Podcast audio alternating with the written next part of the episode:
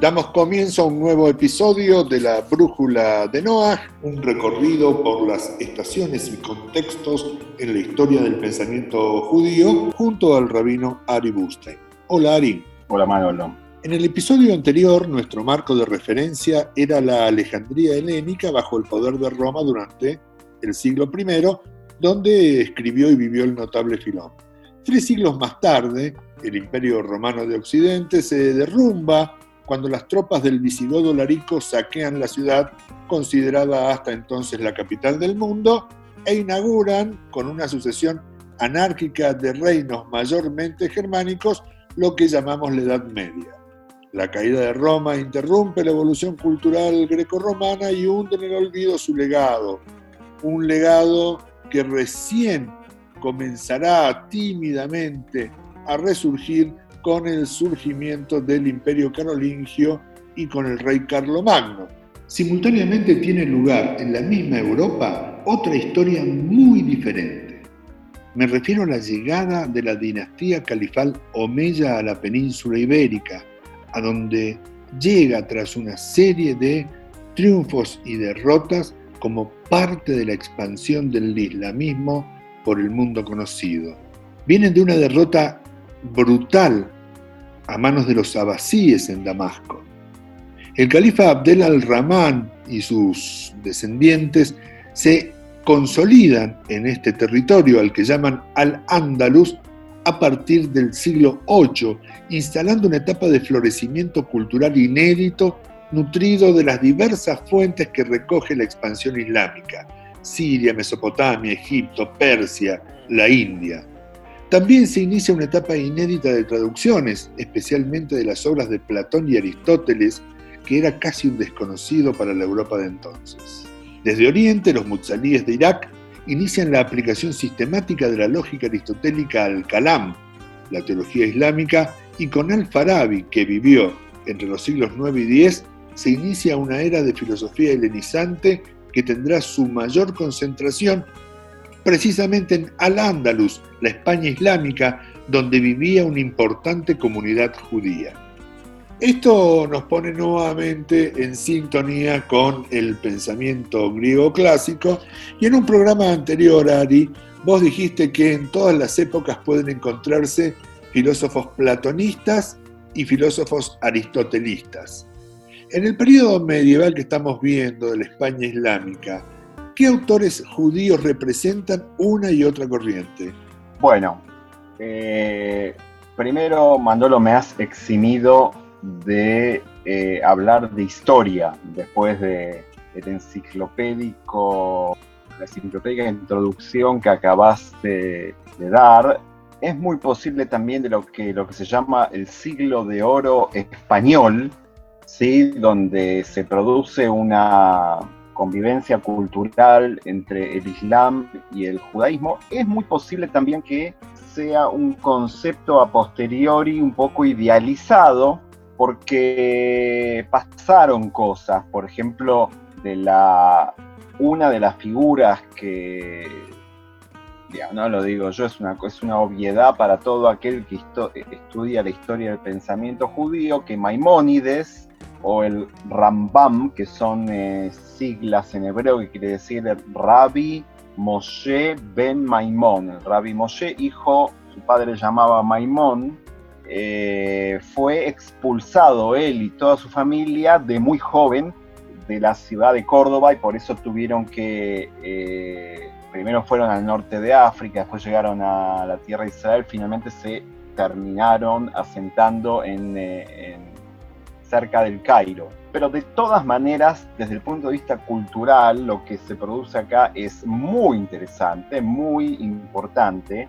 Hay influencias mutuas entre eh, los filósofos islámicos y los filósofos judíos y luego también van a intervenir eh, filósofos cristianos, digamos. Eh, la influencia de Maimónides sobre Tomás Aquinas es algo eh, muy claro y muy estudiado, por ejemplo.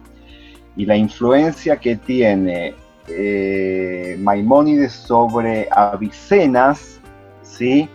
o que Maimónides recibe de los filósofos musulmanes anteriores es muy es algo muy estudiado, muy importante, cada uno tiene su nuance eh, específico, pero eh, para ir al grano de tu pregunta, porque acá lo hemos simplificado un poco, digamos, pero creo que esta simplificación eh, vale la pena mantenerla porque e, es un buen método pedagógico, es decir, dividir al pensamiento entre los seguidores de Platón y los seguidores de Aristóteles no es algo tan, una definición tan pura.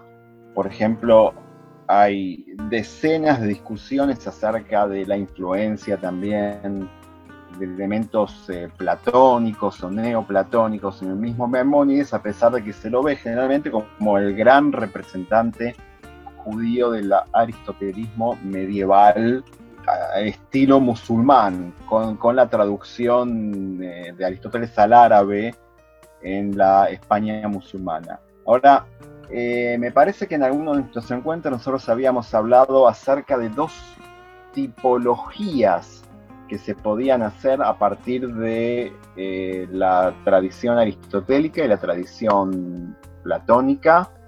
Y nombramos dos conceptos que yo quiero aclararle al público que el que vaya a mm, investigar o el que vaya a alguna enciclopedia filosófica puede encontrar estos nombres en otros contextos a lo mejor contradictorios. ¿sí? Yo lo estoy utilizando, y no soy el primero, no, es que lo inventé, yo lo estoy utilizando como eh, algunos grandes, sobre todo investigadores de Maimónides, lo, utilizan y eh, esa aclaración creo que vale la pena hacerla.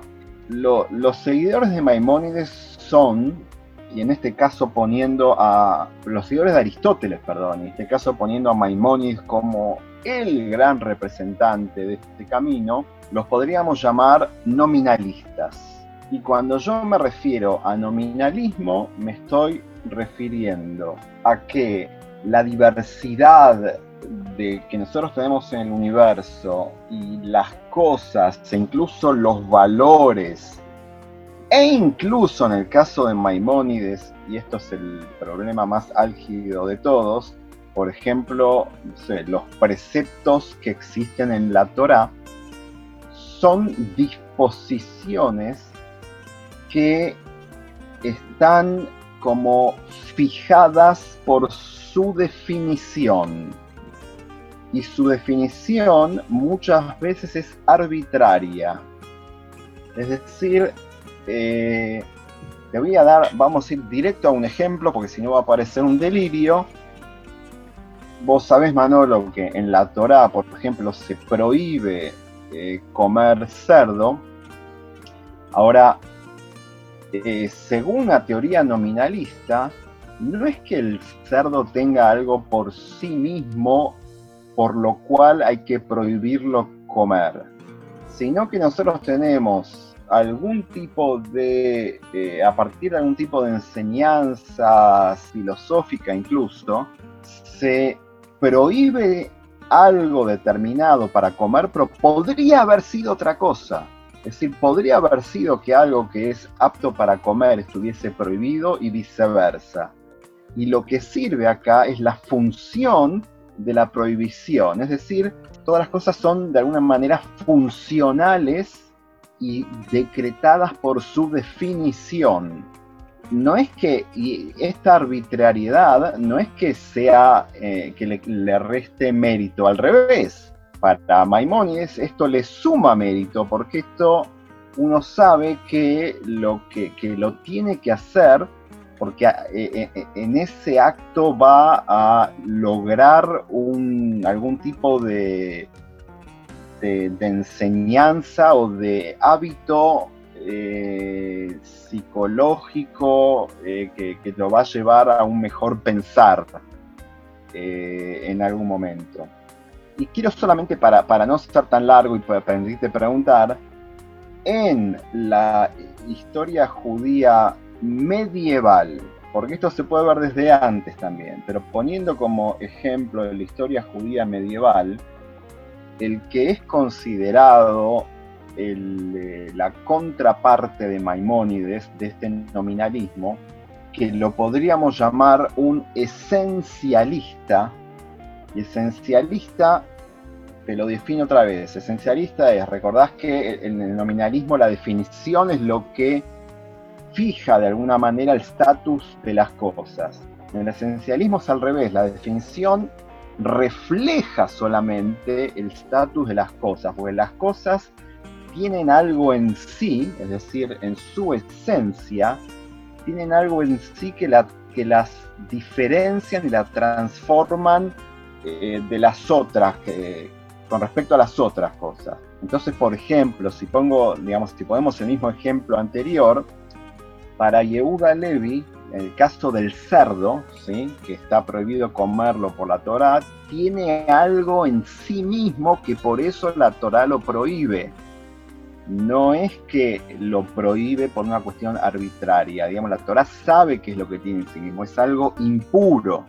Entonces todas las leyes de pureza, de impureza, de lo sagrado, de lo profano, etcétera, etcétera, y Euda Levi, que va a ser el representante del esencialismo, que de alguna manera es una de las versiones de Platón, o sobre todo del neoplatonismo, y que después va a influir tremendamente en la mística judía medieval, ¿sí? toda esa escuela y toda esa corriente es esencialista.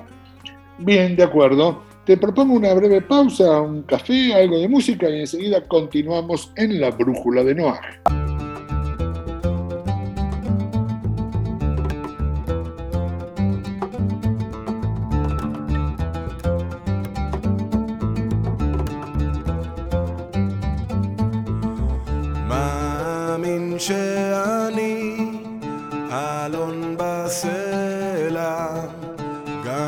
סופת הקני אגבור עליה כשאני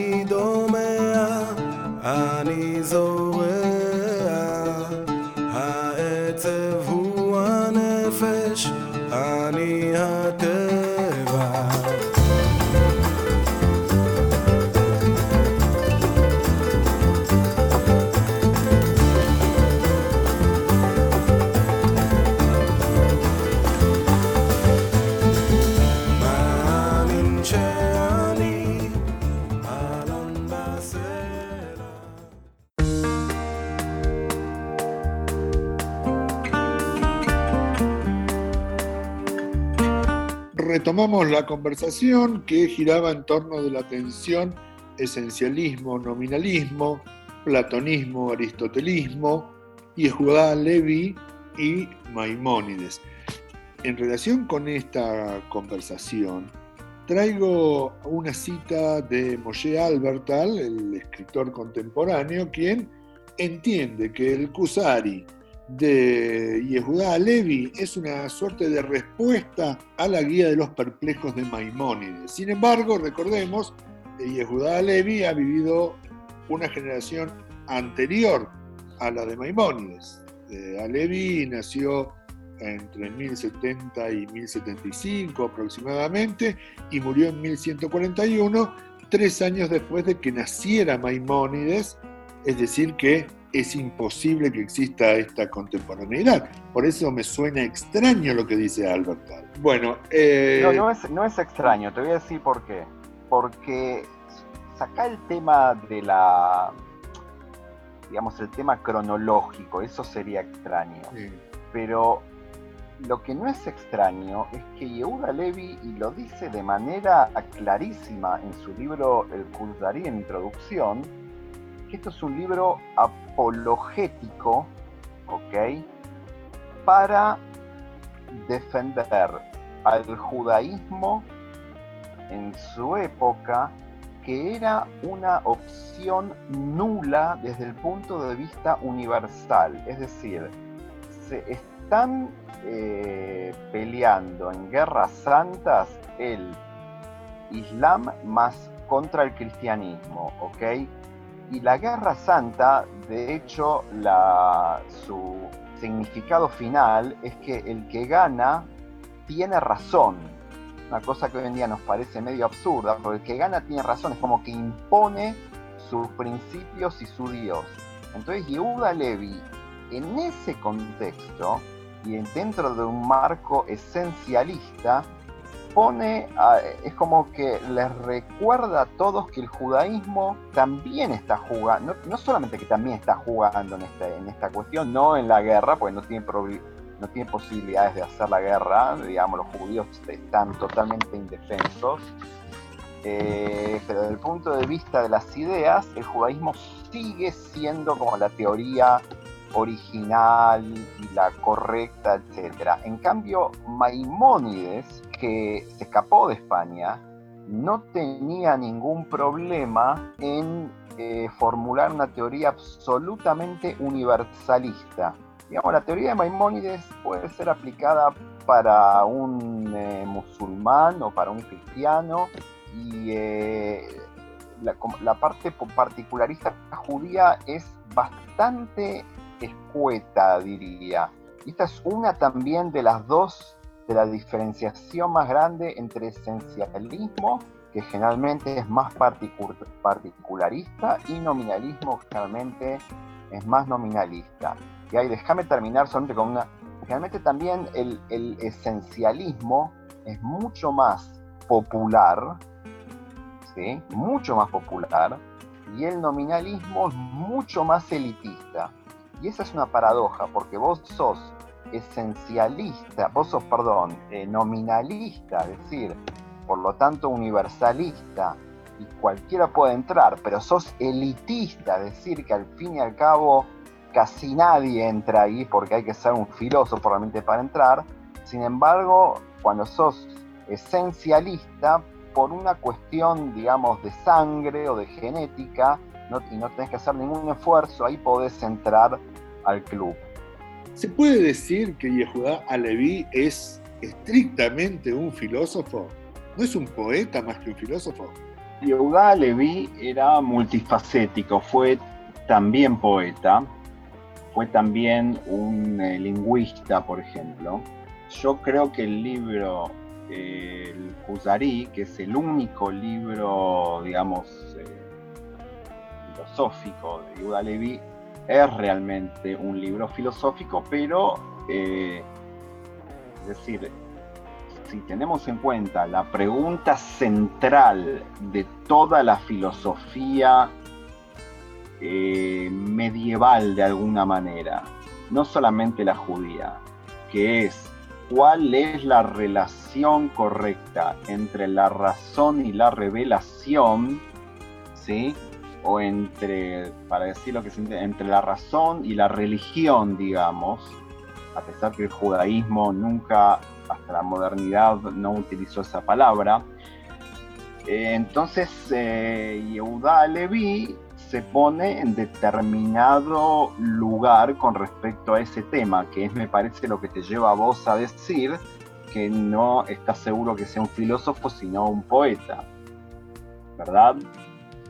Eh, sí, también me gustaría que me pusieras en antecedentes de cuáles son en ese relato las partes filosóficas, porque recordemos que el Kusari eh, trata sobre la conversión de un rey de la región actual de Turquía, el rey de los Házaros, un pueblo que entre los siglos 7 y 9 dominó un área muy importante entre el Mar Negro y el Mar Caspio, incluyendo el sur de Rusia, y que efectivamente, de acuerdo a algunas eh, documentaciones históricas existentes, se habría convertido al judaísmo, él y su pueblo, haciendo de, él una práctica permanente y constante. En el libro de Judá Levi se narra cómo un rabino lo persuade al rey de que el judaísmo es la doctrina indicada para reinar y vivir correctamente. Hay como una puja entre eh, la versión del rabino, la de un erudito, la de un filósofo, por supuesto identificado con el, aristotelismo, y un cristiano, donde se termina imponiendo la posición del rabino, la posición del judaísmo. Es como una especie de debate político. Sí, voy a llegar a la cuestión eh, filosófica, quisiera solamente agregar algunos detalles acerca del marco literario, digamos, de cómo empieza este libro, porque es, la llave para entenderlo todo. El rey, este, que dicho sea de paso, hay realmente infinidad de discusiones acerca de la historicidad del rey, de su reino, del, hecho de la conversión al judaísmo. Hay de todo hasta el día de hoy nadie se puso de acuerdo, pero eh, Yehuda Levi ya conocía, eh, en su momento conocía la, historia esta y la utiliza empezando con un sueño netamente esencialista. ¿Cuál es el sueño esencialista del rey Kuzari? Eh, se, nos relata en el libro el rey primero era una persona justa, ¿sí? que no quede, para que no haya ningún tipo de duda de que acá no estábamos hablando, era un tipo eh, justo, eh, no sé, un rey no corrupto, cosas muy, eh, muy difíciles de encontrar, digamos.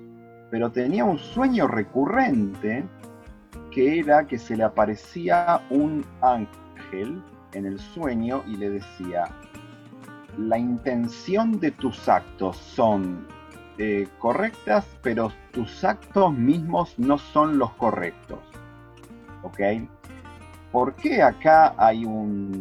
en la intención de tus actos son eh, correctas, pero tus actos mismos no son los correctos. ¿Ok? ¿Por qué acá hay una visión, eh, pero netamente esencialista? Digamos, si pensemos en, los ejemplos que estábamos hablando antes, porque, eh, no sé, a diferencia de lo que después va a ser Kant, que es, no sé, la teoría del, de la ética de la voluntad, eh, acá hay una ética, digamos, de las consecuencias y no de las intenciones.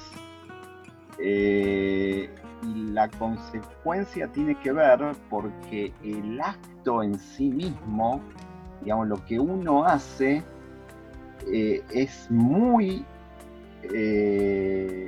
es muy diferente si uno hace una cosa u otra, aunque tenga la misma intención, ¿sí? Supongamos, eh, te doy un ejemplo de la Torá, pongamos en el judaísmo. La Torá dice que hay que poner en las puertas de las casas, hay que poner una especie de lo que se llama la mezuzá, ¿sí? Es una especie de, que puede ser de acero, de plástico, que se pega en el marco de la puerta y adentro hay un pergamino con eh, un párrafo muy famoso de la Torah. Ahora, supongamos que yo lo pongo, ¿ok? Y a los 50 años digo, a ver, quiero, quiero revisar a ver qué había acá adentro. Lo saco y no había nada. Eso es exactamente lo que le está diciendo el ángel al rey Kusari, es decir, eh, según la visión esencialista, la intención que tuve de cumplir ese precepto de poner esa mezuzá en el marco de mi puerta fue muy linda, pero finalmente no lo cumplí, porque en esencia no había nada dentro, ¿ok? Entonces, lo que, lo que realmente fija la, la, la validez de los actos es su consecuencia final, ¿ok? Si realmente lo hice como se debió o no lo hice como se debió. Y el rey, que también está descrito como un sacerdote, un gran sacerdote de su pueblo, tenía todo un culto eh, en donde en, un momento el ángel le dice, sabes que es todo muy lindo y la intención tuya es muy linda, pero el culto es incorrecto. De ahí viene la eh, intención del rey de hacer toda una encuesta, eh, primero por los, eh, los lugares o las personas que era más obvio que se le podía preguntar algo, El primero es el, como vos dijiste muy bien, el filósofo que le termina diciendo que el, eh, el sueño no tiene ningún sentido porque Dios no, no tiene sentido eh, soñar que Dios te está pidiendo algo. ¿Ok?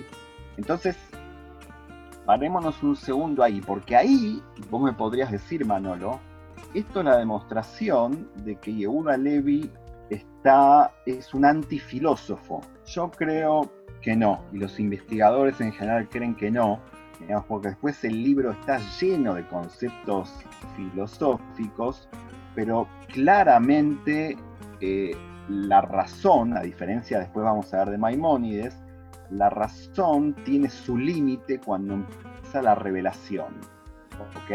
Es decir, el libro de Yehuda Levi no es antirracional o irracional, sino que habla de los límites de la razón que después de eso viene la revelación divina, que es una información más, eh, no sé, más fidedigna, más directa y aparte está reservada para algunos también, no como la razón que es universal. Bueno, en este eh, punto, en este punto creo que la obra de Yehudá Levi juega decididamente en la filosofía, más allá del lenguaje poético que utiliza en la obra. Por otro lado, encuentro que hay una notable analogía entre la República de Platón y el Husarí, donde el reino házaro aparecería como una especie de régimen ideal al estilo de la República Platónica frente a los modelos existentes en la época, como el Imperio Bizantino o el propio Imperio Islámico. Tal vez esta situación se presenta por un imperativo histórico, y es el hecho de que la política de Aristóteles era desconocida en la España islámica, no así el pensamiento político de Platón, incluida la República. Eh, ¿Vos pensás que el Cusarí es una obra de filosofía política, como opina Leo Strauss? No, y habría que entender muy bien a qué se refiere Leo Strauss cuando habla de política. Tendríamos que abrir acá un pequeño paréntesis para no confundir a nuestros oyentes, pero según lo que me parece a mí, la, intención cuando Leo Strauss eh, habla de política viene eh, de sus definiciones primarias de lo que es la religión y la revelación, que es lo que dijimos antes, que el principal tema eh, de la compatibilización entre estos es el principal tema de la filosofía medieval. Ahora, según para, para Leo Strauss, ¿sí? que dominó, digamos, la, la, exégesis de estos libros durante decenas de años, la revelación y la filosofía son absolutamente incompatibles por definición. Es decir, una es autónoma, que es la filosofía, otra es heterónoma, que es la religión, una es crítica, otra es acrítica, y un montón de cosas que son medio, para mí, demasiado generalizadoras. Pero esto lo que hace que Leo, cuando le preguntan a Ustras, entonces, ¿cómo vos explicás que existe un Yehuda Levi o sobre todo un Rambam? Y dice, bueno, acá está la cuestión política. La cuestión política, en realidad, es el hecho de que, eh, sobre todo el Rambam, escribían códigos. Em, Ari, te pido que te detengas en esta idea, porque creo que da para mucho y lamentablemente se nos acaba el tiempo. La seguimos en el próximo episodio de la Brújula de Noah.